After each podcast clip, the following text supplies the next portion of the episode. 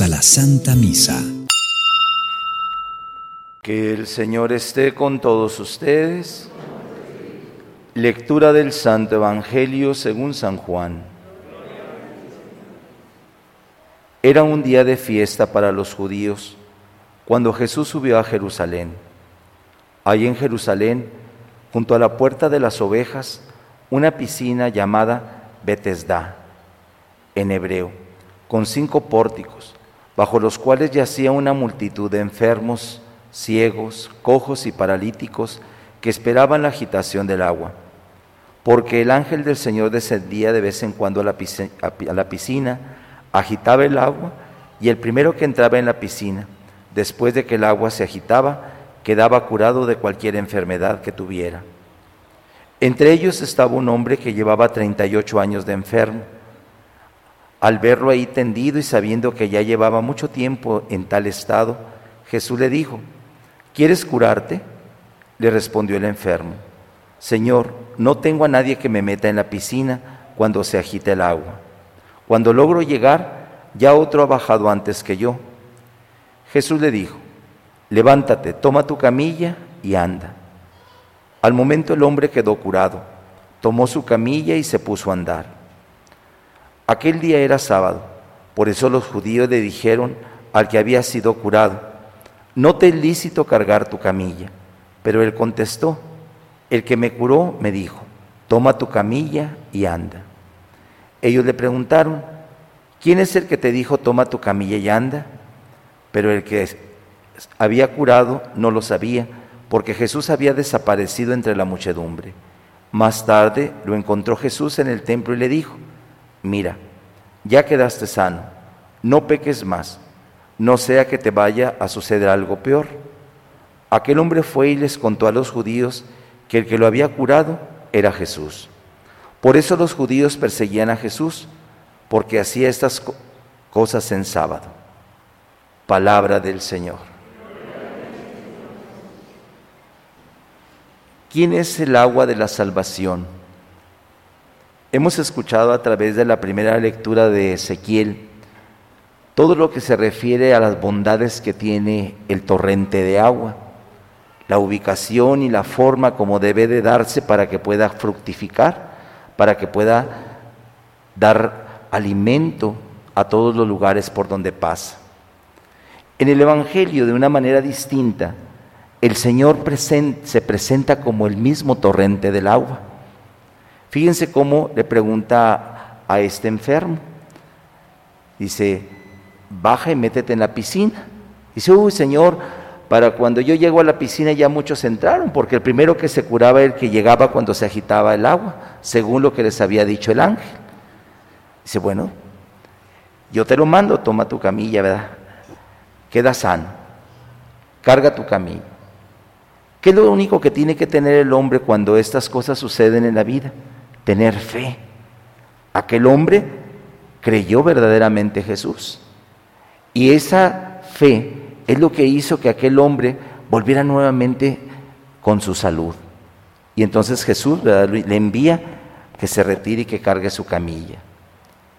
Hoy en nuestro tiempo nosotros a veces queremos ver cosas extraordinarias para poder creer y para poder recibir las bondades de Dios. Les decía hace unos días en la celebración, el Señor todos los días nos da muchos signos de su presencia y de su amor. Y nos muestra de muchas maneras su presencia de tal forma que muchos recibimos muchas bendiciones, recibimos muchos milagros, pero ya no los contemplamos, porque estamos más preocupados en otras cosas que en las cosas extraordinarias que nos suceden en nuestra vida. Ya no tenemos nuestra mirada fija en la fe. Nos hace falta crecer mucho más en la fe. Este hombre del que habla el Evangelio tuvo fe en Jesús y lo buscó de tal forma que recibió la sanación. El mismo torrente de esa agua viva, el mismo Jesús es el que le da la salud. Hoy en nuestro tiempo nosotros también recibimos de muchas maneras esa salud de Dios, pero vuelvo a repetir, ya no lo vemos. Hay muchos ejemplos. Hay tantas mamás que les piden a Dios cuando están en cinta que les den los hijos y que vengan bien. ¿No es cierto? Es lo primero que dice la mamá cuando estás embarazada, ay, que mi hijo venga bien. Y tiene el hijo. Y pregunto, ¿se vuelve a acordar de Dios? Pues ya tiene el hijo, ya lo tiene en sus brazos, ya lo trae cargado, ya lo ve crecer.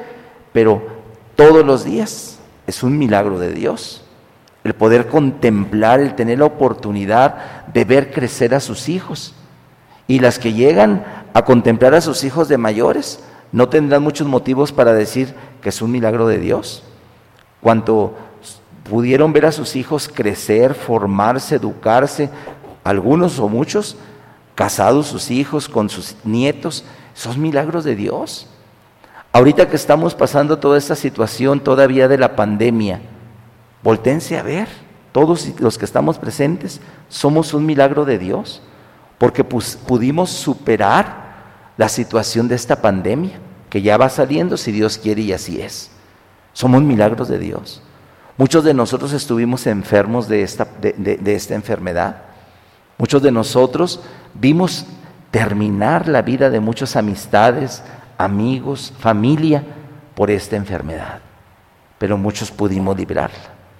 Y deberíamos de considerarnos privilegiados, sabiendo que el Señor estuvo con nosotros, porque tengo la certeza que todos volteábamos nuestra mirada y le pedíamos a Dios una oportunidad de vida. Y yo creo que todos alguna vez lo hemos hecho.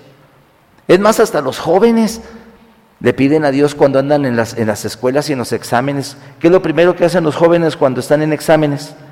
¿Qué dicen? Ay, Dios mío, nunca van a misa.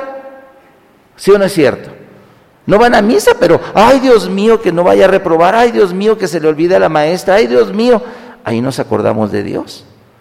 Y Dios nos escucha. Y Dios está con nosotros porque es el que nos alimenta, es el que nos da todo.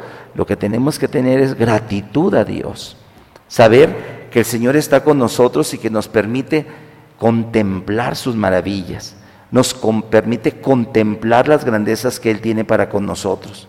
Por eso este Evangelio que hemos escuchado nos habla a nosotros de la bondad que tiene Dios con aquel hombre que necesitaba de su salud.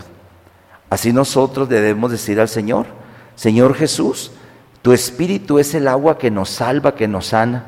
Permítenos a nosotros recorrer este mundo en la iglesia para poder sanar el alma de los demás, si nosotros tuviéramos más fe. Y así pedirle a Dios que abra nuestro corazón, nuestro entendimiento, nuestro espíritu para recibir las bondades de Dios. Hay muchas bondades. Levanten la mano los que tienen más de, de 20 años de casados. Muy bien, la mayoría.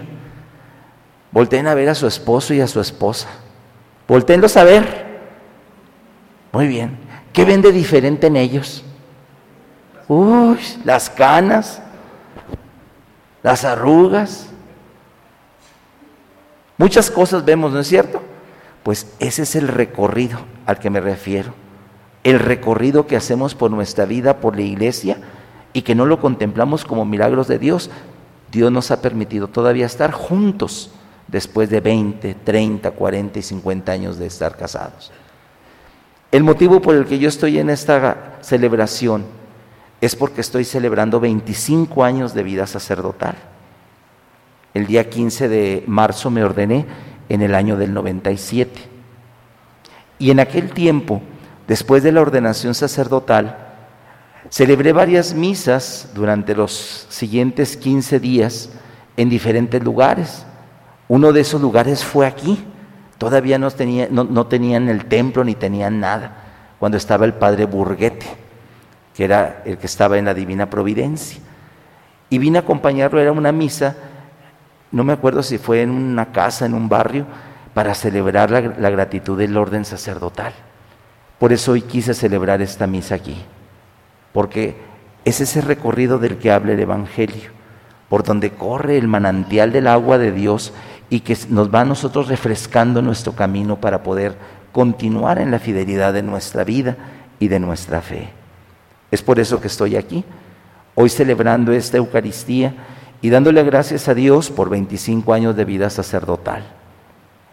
Y gracias a Dios, como les decía, porque me, me considero entre muchos un milagro de Dios después de todo esto.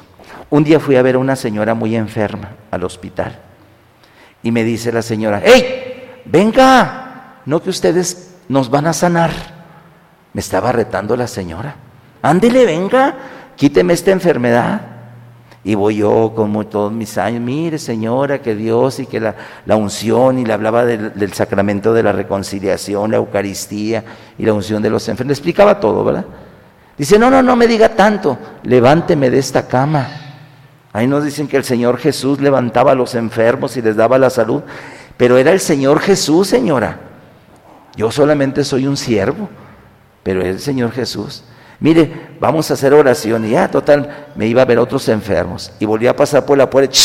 Venga, me volvió a la señora. Y terca. Dice, usted está bien sanote, no tiene nada. Mire cómo anda. Bien tranquilo. Digo, mire señora, en apariencia estamos bien, pero no estamos tan bien. ¿Qué tiene señora? No, pues ya me dijo su enfermedad, era un cáncer y muy agresivo. Le decía, señora, pídale al Señor, no la sanidad, sino la aceptación de la enfermedad. Si usted me ve bien sano, no tengo nada, señora. Y usted me ve quedando aquí tranquilo, pero yo tuve pulmonía fulminante, señora. Yo estuve en el hospital seis meses este, cuando era recién nacido en incubadora por la pulmonía.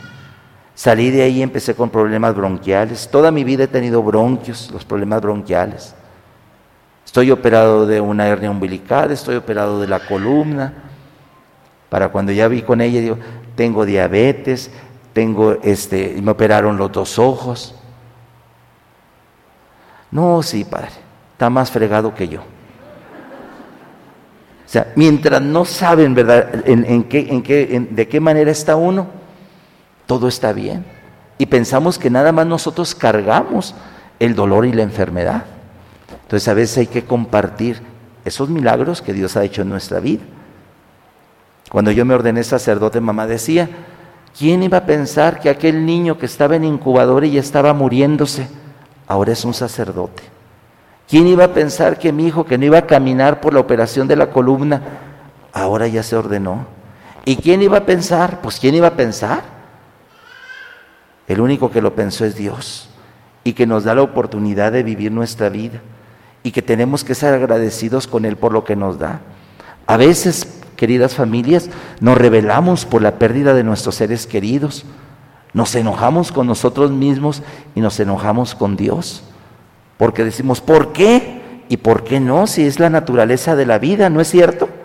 ¿Cuál es el proceso natural de la vida del ser humano, del hombre?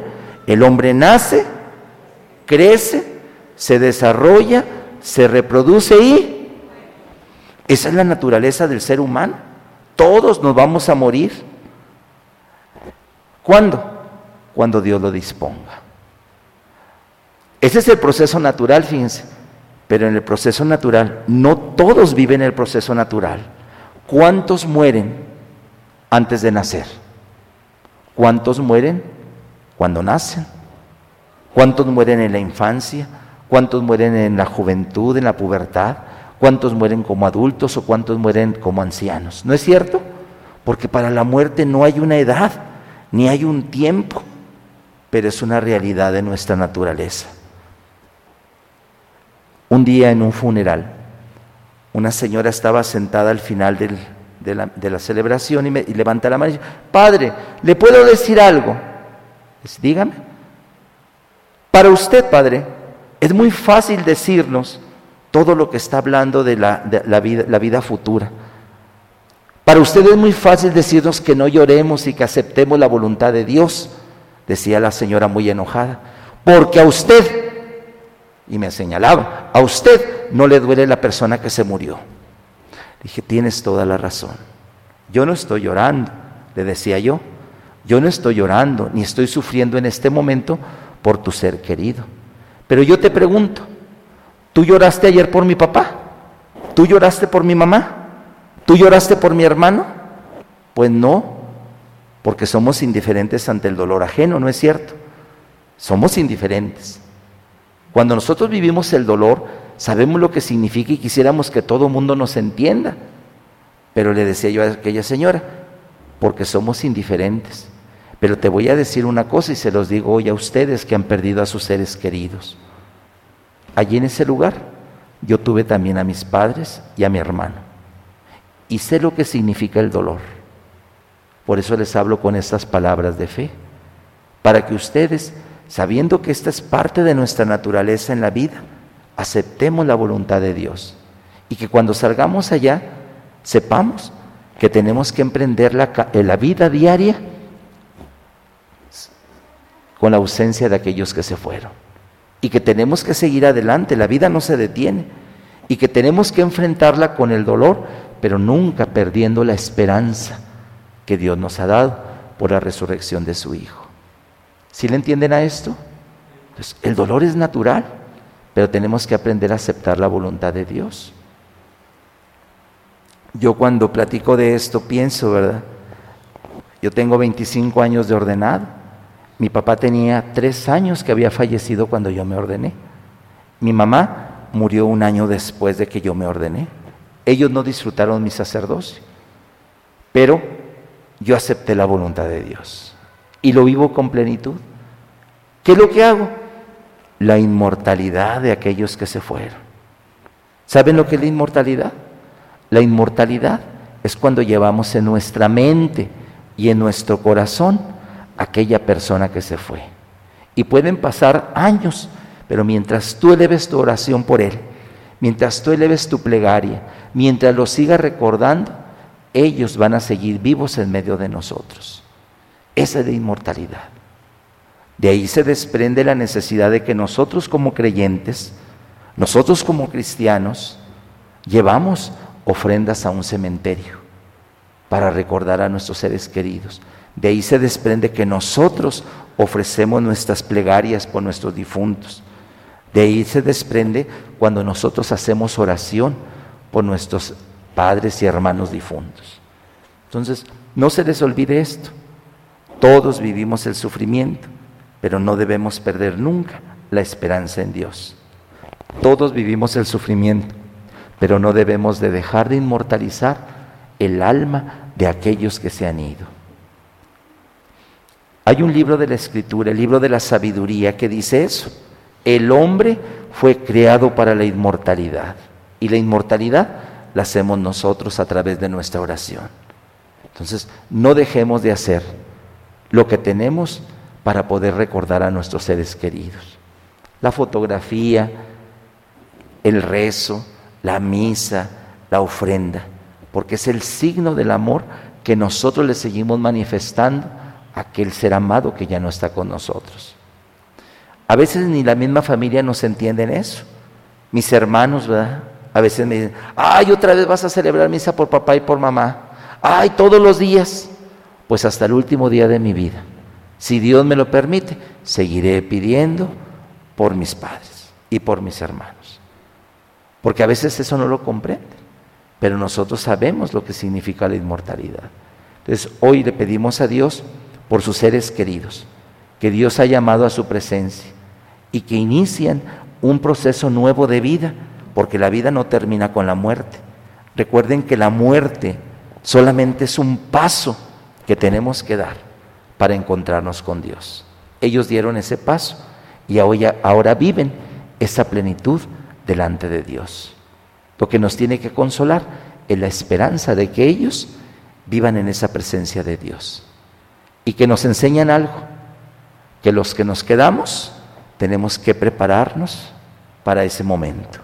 No sabemos cuándo va a llegar, pero tenemos que estar preparados.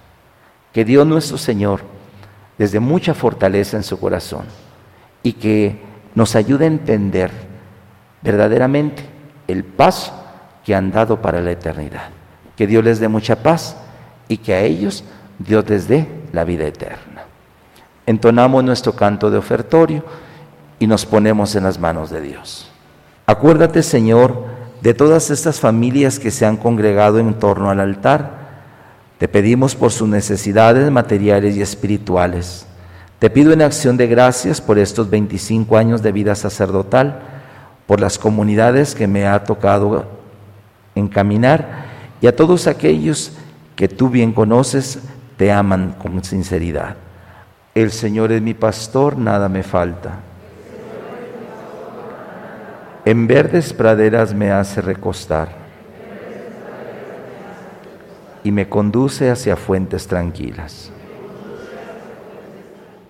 Concede Dios misericordioso que tu pueblo permanezca siempre entregado a ti y obtenga sin cesar de tu bondad lo que va necesitando.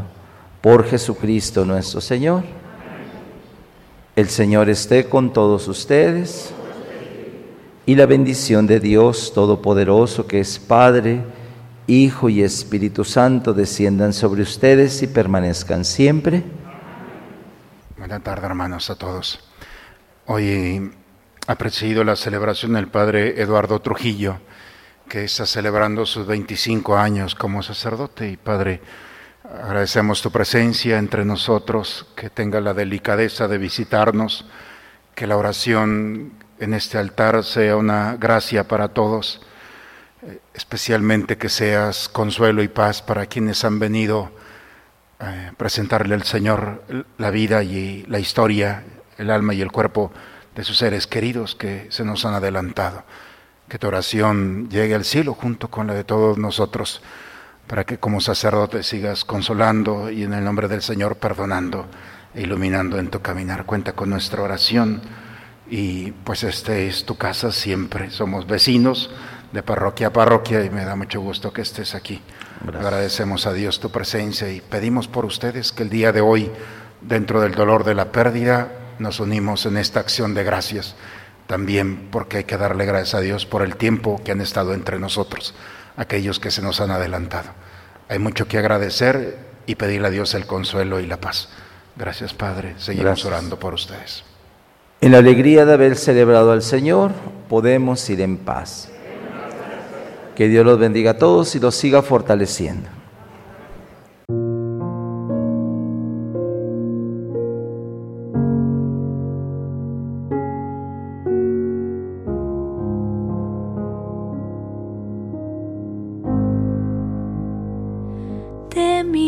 los ojos y entre tanto llanto parece mentira te hayan clavado,